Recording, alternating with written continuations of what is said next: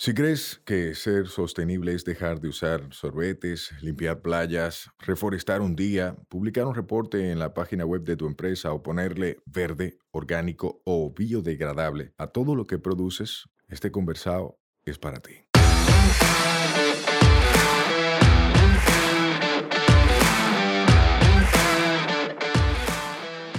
Hola, somos Mivisai, los motores detrás de Tinglar y una vaina verde, y hoy vamos a tener un conversado sostenible. En cada conversado sostenible te ayudaremos a romper paradigmas y te compartiremos alternativas y herramientas para que acciones ya, sin excusas.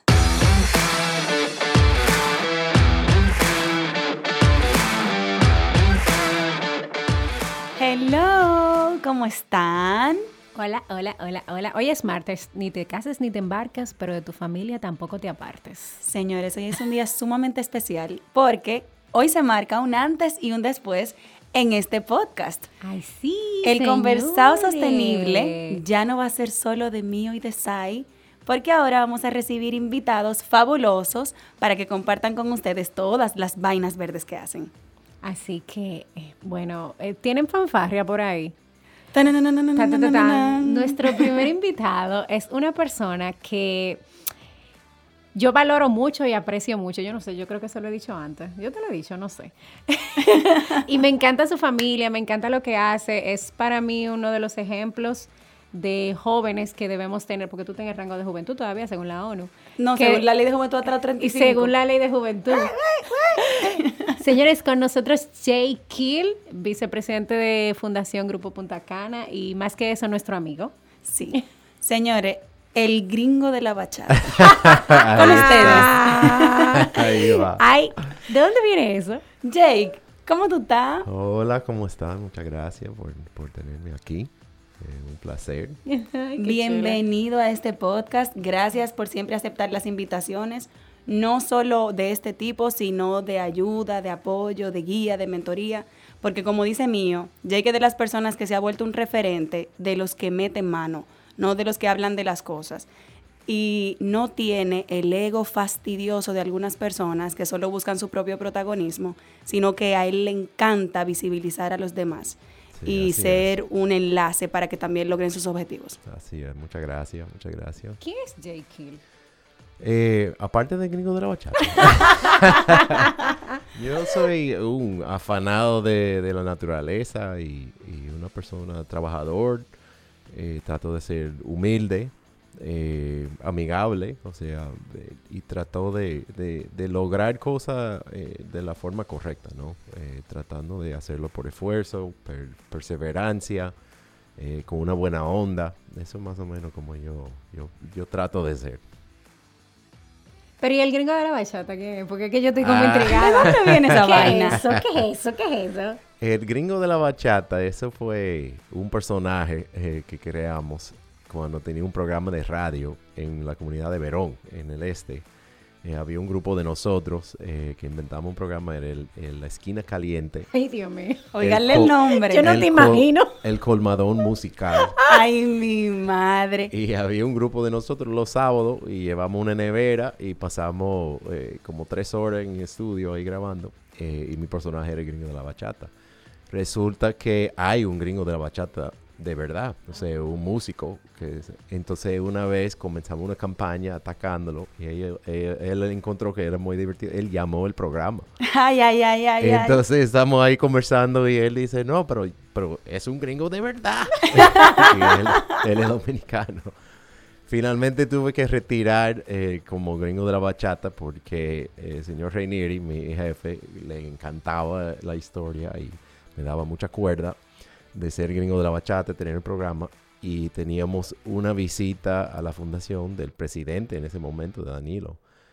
Y Don Frank me presenta como gringo de la bachata con el programa de radio. Y yo quería esconderme debajo de la mesa. Y yo dije, pero yo estoy tratando de hablar con el presidente con seriedad de los programas de nosotros. Aquí está Don Frank eh, burlando. Entonces, de ahí terminó el programa ese día. Eso no se hace, eso no se hace, porque él estaba, haciendo, él estaba haciendo un chiste y tú ahí en tu rol de el especialista en sostenibilidad. Yo me imagino a Jake rojo como un tomate en ese momento. Sí, así es. Señores, e, este podcast es eso, hablar de cosas como esas, que usted aprenda de sostenibilidad y conozca a la gente también que tiene su lado chistoso, que tiene su vida, que no es solamente esa persona que aparece en las redes sociales o en las revistas, así como, como el hombre perfecto o la familia perfecta, sino que hay una vida detrás de eso. Bueno, hay, algo ahí que siempre me encantaba, la radio y estar en radio. Eh, yo tenía otro programa eh, cuando estaba en la universidad y nosotros íbamos a los juegos de fútbol americano y éramos el equipo que, que, que describíamos los juegos y era un año entero que lo, lo hacíamos y teníamos también personalidades y también participé en otro programa de música, o sea, siempre me ha encantado la radio. No, pero yo era una, pero de, caja de, Exacto, debajo de cualquier piedra sale un tremendo alacrán, porque quien ve a Jake con su trajecito y su rol ejecutivo en su foto y en sus artículos de revista y en todo lo que hace, dice, no, este hombre hay que hablarle siempre de usted. Y aquí estamos conociendo al gringo de la bachata, al, locutor, al narrador deportivo. Así es, así es. ¿y, cómo tú llegas a este mundo? O sea, al mundo de la sostenibilidad, a trabajar, a ser este referente de este, de este Grupo Punta Cana. Sí. Bueno, el tema de sustentabilidad realmente eh, lo descubrí mm, eh, años después. Mi, inicio en todo el tema ambiental fue amante de la naturaleza. Mi hermano y yo eh, nos criamos en, Florida y en esa época Florida era medio silvestre todavía. Había culebras y alligators, o cocodrilos. Y era un sitio bastante rural. Eh, y pasamos todo el tiempo fuera de la casa. No se había inventado Nintendo ni nada de eso. Entonces eh, uno pasaba el tiempo fuera. Eh, y luego comencé a descubrir todo el tema de las amenazas que había hacia el medio ambiente.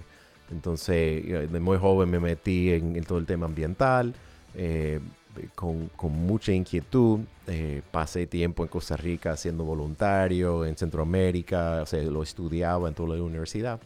Y siempre me visualizaba como eh, ambientalista y que iba siempre a trabajar, digo, en una fundación o a algún lado marcado en el lado ambiental. O sea, nunca me ocurría que iba a trabajar en una empresa. Porque yo pensaba, eh, las empresas es el problema, tenemos que frenar lo que ellos están haciendo y no me, no me ocurría que era posible hacer un cambio desde adentro. Entonces tuve la oportunidad de venir a Punta Cana, primera vez que trabajo en una compañía, una corporación seria, eh, y, me cambió toda la perspectiva. la, el potencial que tienen las empresas para lograr cambios es muy grande y es un recurso, yo entiendo todavía subutilizado, o sea, subexplotado eh, como eh, eh, función de solución de problemas ambientales. Y, yo me convertí ahí mismo en sustentabilidad, porque sustentabilidad es buscar esa solución y, entre el conflicto entre medio ambiente y desarrollo, ¿no? entre, entre desarrollo económico. Me encanta eso que Jake menciona, que él dice que lo que lo motivó fue conectar con la naturaleza. O sea, fíjense lo importante de salir a exponerse, a ver, a maravillarse, a estar en contacto. Es el primer paso. Mucha gente que nos escribe por directo, nos contacta, mira, yo quiero ser más sostenible, ¿qué hago? ¿Cómo lo hago? Dame tips. Lo primero es sal. Sí. Sal a explorar, sal a acampar, sal a un hiking, sal a un río, sal a una playa, sal. Y tú te vas a dar cuenta que la sensación de felicidad y de, de sentirte pleno que te da estar en contacto con la naturaleza te va a llevar al camino que tú tienes que encontrar. Claro, claro, totalmente. O sea, mi, entrada en todo el tema de protección ambiental comienza como una fascinación con la naturaleza. O sea, me, me encantaba aprender de la naturaleza, ver animales, aprender de esa evolución de las especies. O sea, eh, ahí comienza ahí. Y la inquietud luego surge, wow, pero hay algo que está eh, desafiando esa, esa naturaleza y hay que hacer algo. Tú sabes que eh, Sayuri menciona eso de que sale a explorar. Y, bueno, tú sales a hacer una encuesta en todas las personas que de alguna manera están vinculadas a sostenibilidad y todo el mundo te va a decir lo mismo. Yo descubrí esto viajando, porque a mí me pasó igual. O sea, yo llegué a este punto a través de los viajes. Entonces, de alguna manera, ahí que hago la siguiente pregunta. Tú trabajas en uno de los grupos más importantes de República Dominicana en términos de turismo. ¿Cómo ha sido para ti la experiencia de trabajar y de mantener un equilibrio entre lo que es el turismo y la parte de sostenibilidad, que no es fácil? Sí, e, es difícil, eh, pero yo creo que en la parte teórica, vamos a decir, eh, en, turismo costero, turismo de eh, playa, sol y playa, el, el, ambiente es el producto. Entonces, si no cuidamos el ambiente, la, la naturaleza, los atractivos, los recursos naturales, se está dañando el negocio. Y, y hay muchos ejemplos alrededor del mundo de sitios que no lo han cuidado bien a su entorno y le ha, le ha dañado el negocio. Entonces hay que pensarlo de esa forma. Yo creo que muchas empresas están comenzando a entender ese mensaje. Y tuve la suerte de, de, entrar en Punta Cana, donde realmente hay esa filosofía, se ha creído eso por muchos años. Eh, hay todo una, eh, un, una entrada en el, en el, ADN de la empresa de, de, la, de, la, importancia del medio ambiente, la importancia de la comunidad local. Y, y, no es simplemente un tema de mercadeo, es realmente, yo voy a reuniones ejecutivos y, y las personas defienden ciertas cosas para no afectar el medio ambiente. Y entonces eso es una cultura eh, muy positiva, una, un ejemplo muy positivo. Y parte de, de la magia de, de, Punta Cana es que, que, han tratado de compartir esa experiencia. O todas la, las experiencias que hemos tenido, la idea es convencer a otros, intentarlo, eh, convencer a otras empresas, entrar en la sustentabilidad, hacer su primer inicio, su esfuerzo. Y, eso ha sido como uno de los, de los grandes aportes, diría yo, a, del Grupo Punta Cana.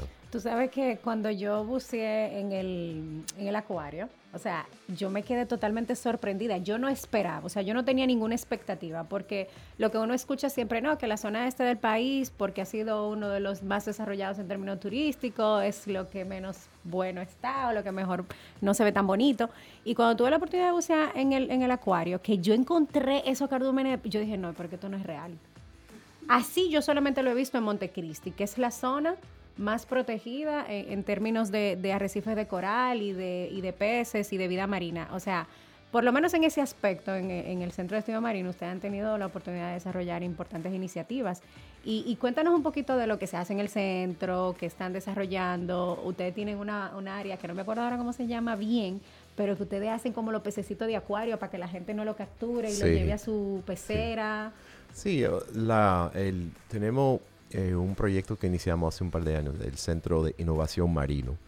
Eh, y la idea era eh, cómo podemos hacer mayor aporte a la protección de la zona costera. tenemos muchos años haciendo restauración de corales, mayormente de una especie de coral que está en peligro de extinción. Entonces la idea del Centro de Innovación Marino era cómo expandimos nuestros esfuerzos, incluimos más especies de coral, eh, lo hacemos de una forma mucho más amplia en nuestra zona, no solamente en la zona de Punta Cana. Y adaptamos nuevas técnicas, nuevas metodologías de hacer el, el, arte. Entonces eso incluye un área de un vivero de peces que tiene una parte ornamental y también de especies en necesidad de restauración, especies que se, eh, se han estado afectados por sobrepesca o la captura, etc. Entonces, todo ese centro es tratando de, de, mejorar nuestro entorno. Una parte eh, interesante de, de, lo que vio, viste en, en, el acuario es la capacidad de la naturaleza eh, recuperarse. tiene una cierta resiliencia. Si le damos un chance, la naturaleza recupera solo. Y si seguimos haciendo esfuerzo y tratando de restaurar, también eh, la, la, naturaleza nos compensa, ¿no? nos, nos demuestra, mira, apreciamos los esfuerzos, mira lo que vamos a aportar algo también. Entonces, eh, yo creo que creo mucho en eso, que eh, muchos de, de los eh, éxitos que hemos tenido en la zona costera, y hay mucho trabajo por hacer, y hay mucho más que tenemos que mejorar, pero ha sido básicamente el esfuerzo de hacerlo y la naturaleza como aprecia esa, e, e, ese intento. Me encantan dos, voy a rescatar dos detalles que tú has mencionado que me han encantado. Uno, es que el medio ambiente es el producto del turismo.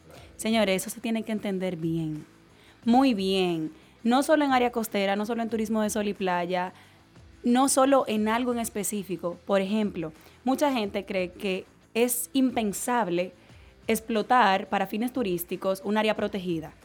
Y está mal pensar así. Lo que está mal es explotarlo de forma desproporcional. Pero los recursos están ahí y son el producto. Nuestro medio ambiente es el producto para experiencias, para crear experiencias que nos permiten conectar con la naturaleza. O sea que esto de que el producto es parte esencial y el medio ambiente es lo que se comercializa en el turismo, hay que entenderlo para no satanizar una actividad turística porque sí. Porque se puede caer en el extremismo de decir, no, pero esa área tiene que estar, tiene que estar totalmente virgen. Ahí no pueden desarrollar ningún tipo de proyecto. Y no es así. En tu experiencia, por ejemplo, desde Grupo Punta Cana, ¿cómo encontraste tú? Ya tú tienes 16 años de gestión en Grupo Punta Cana, es mucho tiempo. ¿Cómo encontraste tú, Grupo Punta Cana, en materia de sostenibilidad? ¿Cómo tú puedes de repente poner en una balanza cómo estaban las cosas antes y cómo las ves ahora? Un poquito para evidenciar ese cambio que es lograble en el tiempo. Sí, en, Punta Cana teníamos la suerte de, de los fundadores ¿no? de la empresa y y realmente la filosofía ya existía ¿no? de sustentabilidad, pero no estaba muy articulado en todas áreas de la empresa. Había cosas muy marcadas eh, en el aeropuerto, por ejemplo, se construyó con materiales locales, tomando en cuenta lo que hoy se llama eh, eh, arquitectura sostenible o arquitectura verde. En esa época era básicamente cómo podemos tener un sitio agradable sin tener aire acondicionado, porque no tenían dinero o recursos para aire. Eh, cómo, tenemos, cómo podemos iluminar el sitio, bueno, dejando entrada de luz por la cana, eh, cómo construimos con materiales de, bajo costo. Entonces, todo eso ya es una filosofía de arquitectura verde. En esa época era como una, una estrategia de, de minimizar costos. Entonces, esa filosofía comienza del inicio y cada vez que hacen iniciativas para proteger el ambiente local e incluir la comunidad local, había un retorno, o sea, funcionaba mejor. Tiene eh, empleados en Punta Cana que tienen más de 30 años trabajando en la empresa. Y ese nivel de lealtad eh, es raro. O sea, que es, extraño que los empleados compran el concepto de una empresa, una empresa de una forma tan fuerte y tan, con una lealtad tan comprometida.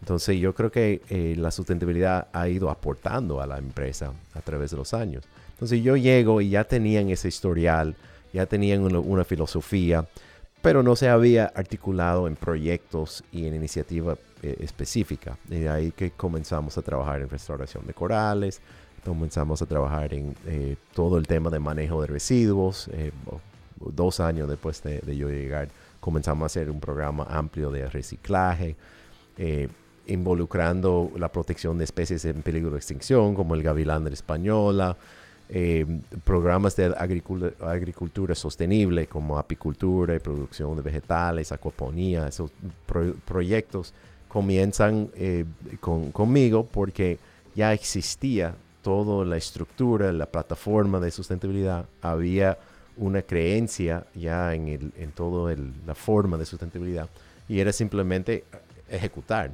y, llevar propuestas e ideas nuevas y, y implementarlos, pero ya no era en contra del corriente de lo que era la cultura de la empresa. Óyeme, chulísimo. Qué bueno saber que cuando la cabeza está comprometida, las empresas se mueven. Atención directivos, atención gerentes generales, lo que ponen los chelitos en las empresas. Ustedes son los que pueden decir, yo quiero que la vaina se haga diferente y todo el equipo se va a subir a ese tren.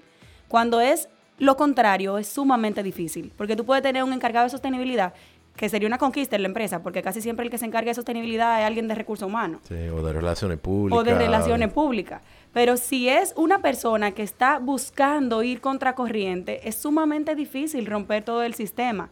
Mientras que cuando la gerencia es la que entiende, todo corre y se catapulta. Miren cómo Grupo Punta Cana es un referente en buenas prácticas de sostenibilidad y en este, en este país y en la región. Y eso no es de la noche a la mañana, eso ha sido un trabajo, una dedicación y muchos especialistas de área formados para eso. Yo, yo diría, mis proyectos favoritos en, en, Punta Cana a veces son los proyectos que no tenían nada que ver con la fundación ni conmigo. Son proyectos que han traído otros eh, colaboradores, ejecutivos o, de áreas diferentes.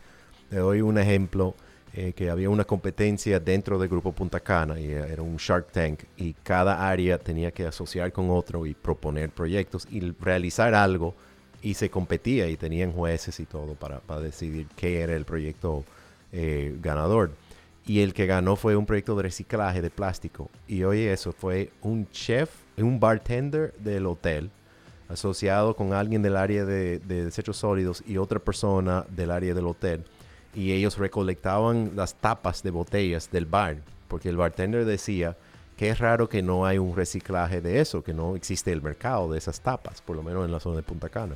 Y ellos usaron una licuadora que compraron en- eh, ahí en, en una tienda local y rompían las tapas. Luego utilizaron el horno del hotel para derritirlo y formaron eh, Una plan- resina. o sea, planchas de, de una resina de reciclable.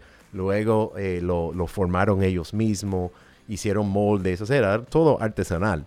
Pero hicieron un proyecto y lo, lo lograron eh, eh, ejecutar y era como una idea que nació en el bar. Entonces, qué chulo es que no tiene que ser el área de sustentabilidad o de medio ambiente que está empujando los proyectos, sino que nacen solo entre la cultura de la empresa. Sí, y tú sabes que como yo tuve la oportunidad de vivir parte de las experiencias allá con la fundación, eh, ustedes tienen de hecho la chica que coordina la parte de tortugas, no es de sostenibilidad. No. Ella es abogada, Sí. es la abogada de la fundación y yo dije, ¿Cómo? voy hablando con ella, eh, eh, que vamos a ver si encontrábamos tortugas como parte del monitoreo y yo le pregunto, ¿y cuál es tu profesión? Y me dice, ah, yo soy la abogada.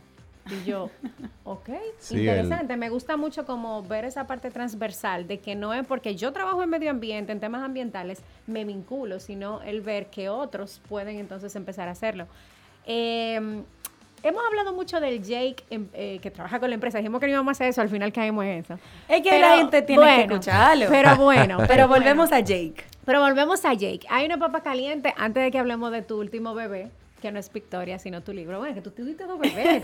Sí. Dos bebés. Entonces, antes de llegar ahí, una papa caliente rápida ahí.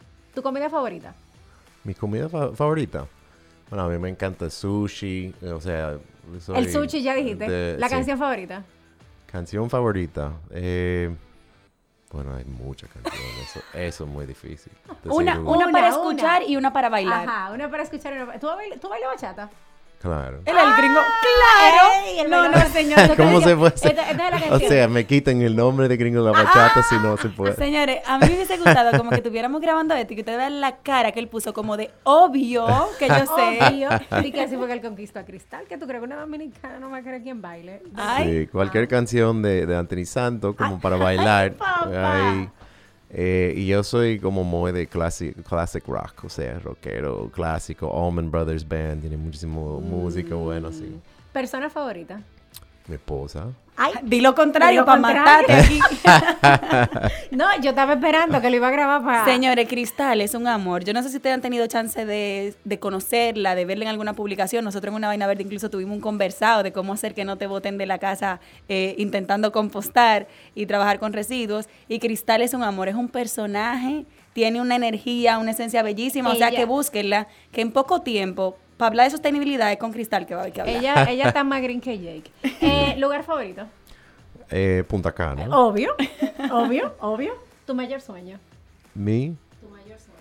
mi sueño, eh, que ya no existiera sustentabilidad, sino que sustentabilidad su- sería lo normal, o sea, integrado ya en todo. No hay que hablar de sustentabilidad porque eso ya es el status quo, Yo creo que eso va a pasar el eventualmente. default. Eso va a pasar eventualmente. Tú sabes que Sayuri y yo estábamos hablando que tú y Cristal deberían tener por lo menos tres muchachos más. Para que sean cinco, yo puedo tener uno más. Para que seamos si sean siete. Deja la cuenta Y así ahí. va cambiando. Y Deja Sayuri la cinco, cuenta ahí. Porque la gente buena tiene que tener muchos hijos. Porque de esa forma tú puedes educar. Propóselo a Cristal, quizá. ella No, de no le hable a Jay de, de- Estate tranquilo. Sí, Cristal, cuando, Cristal haya- cuando. Cristal haya, te va a estar con la cara roja. Ya nada más estoy pensando en mi hijo que ahora mismo está enfermo y, y anoche a la una, a las dos y a las cinco que yo estoy en su habitación y estoy imaginando tres hijos más. ¿Cómo, cómo es? ¿Cómo ha sido la paternidad? No, increíble, increíble. O sea, y nosotros tenemos una conexión porque durante la pandemia estaba trabajando de la casa mayormente. O sea, por lo menos la parte del inicio de, de la pandemia. Y yo pasé, o sea, una gran parte del día interactuando con mi hijo o en la tarde lo llevamos a la playa o a, hacer un- una vuelta en el carrito de golf. Y ya tenemos como una conexión impresionante. Y mucho tiene que ver con nuestro entorno. Yo lo llevo a la reserva ecológica, lo llevo a la playa, lo llevamos a todos los sitios. Y, y realmente es, eh, eh, eh, ha sido como una experiencia increíble. Y, y lo mismo está pasando ahora con Victoria, aunque mucho más chiquita, pero eh, ha sido algo, no, no, no me imaginaba. Todo el mundo te dice, no, ser padre es otra cosa. Y yo sí, sí, sí, sí, seguro, pero eh, realmente es así. Te voy a hacer, a él le están brillando los ojos, señores, lo que un papá habla de sus hijos. Yo no sé lo que es eso, porque yo no tengo hijos, pero yo tengo lombrices. O sea que, Oye, Sí, yo- yo- yo también bueno, tengo lombrices, también gavilanes, lombrices, gavilanes, abejas. de todo.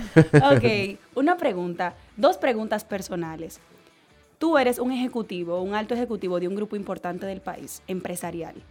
¿Cómo tú has logrado mantener el equilibrio que al menos se percibe en las redes, y yo que te conozco un poquito en lo personal, percibo en lo personal también, entre Jake el profesional y Jake el esposo? Y Jake el profesional y Jake el padre.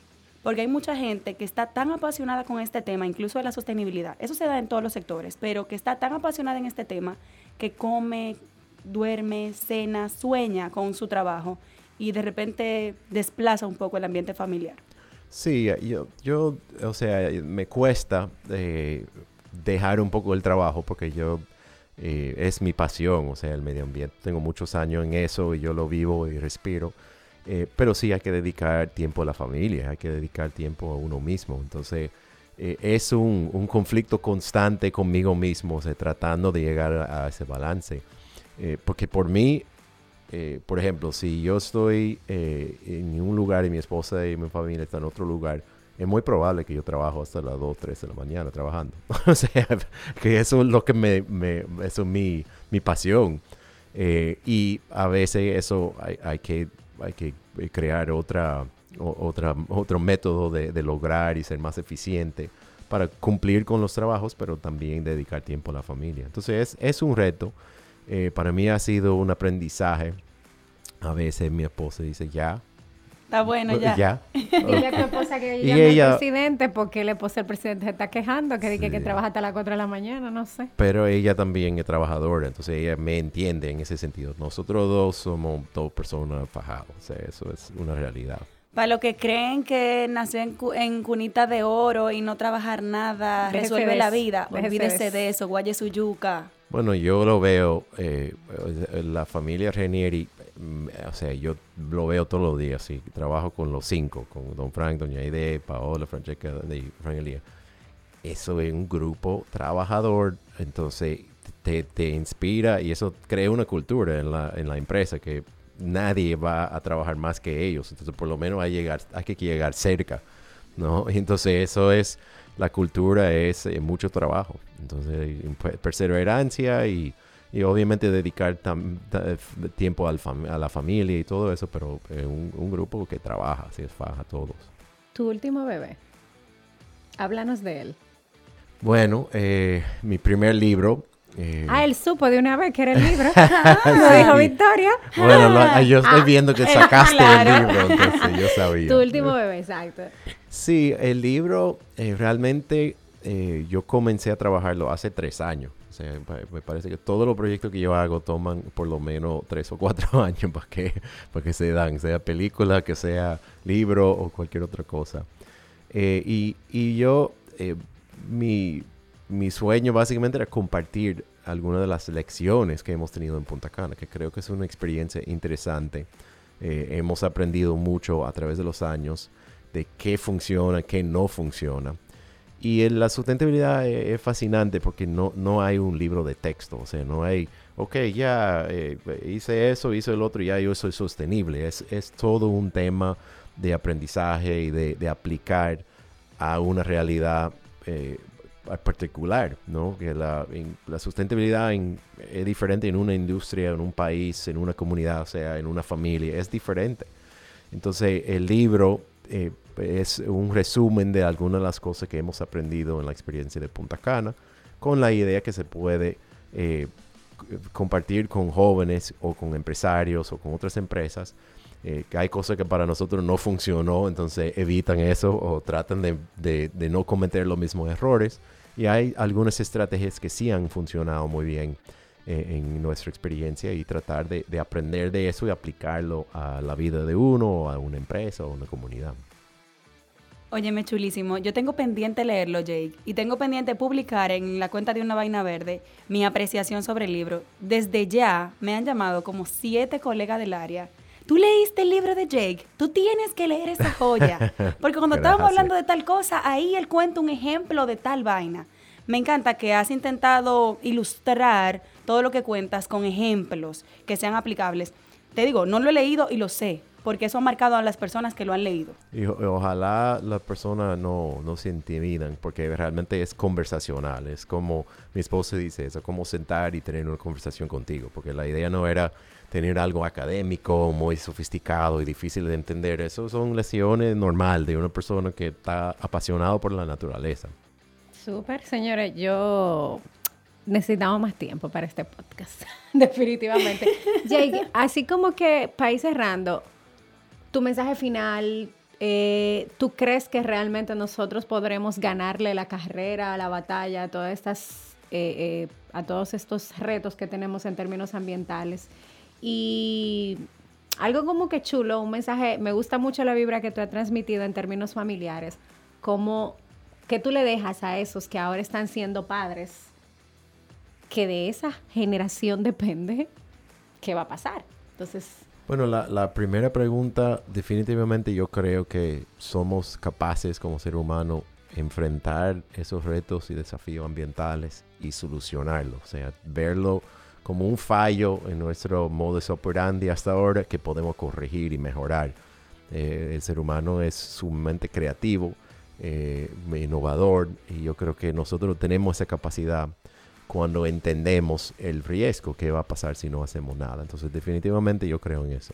Eso no quiere decir que hay días que no quiero eh, eh, beber una botella de, romo o, eh, que no me siento tirar la toalla, pero en verdad, yo creo en eso. Yo no pensé que Jay decía esas cosas.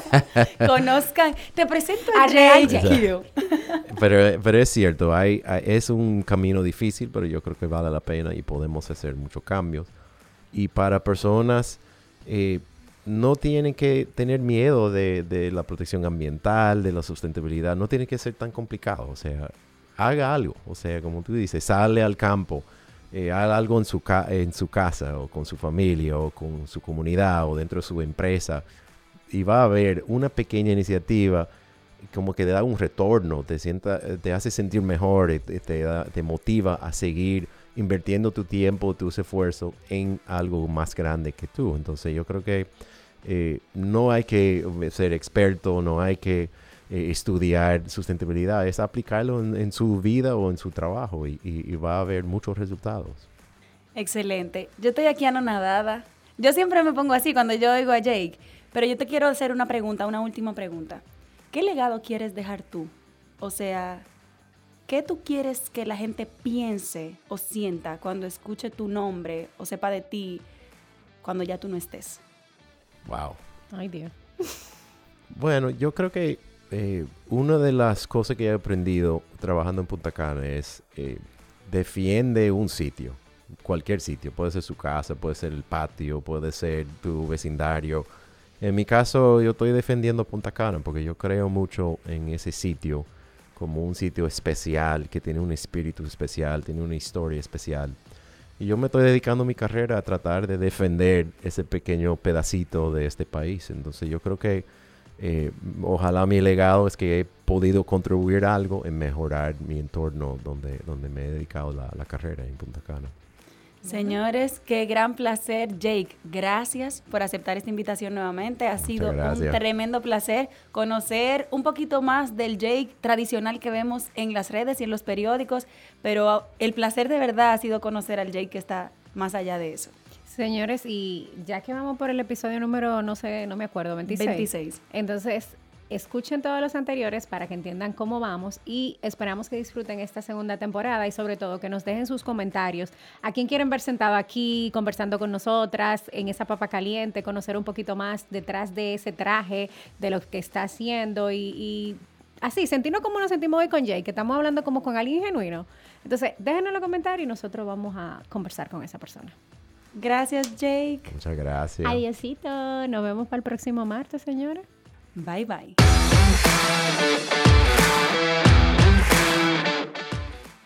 Este podcast se graba en nuestra casa, M33. M33, somos de tu mundo y te entendemos. Nos escuchamos la próxima semana. Recuerda que esta vaina es todos los martes. Mientras tanto, nos vemos en las redes Mío Explorando y Sayuris Bonet. Un fuerte abrazo.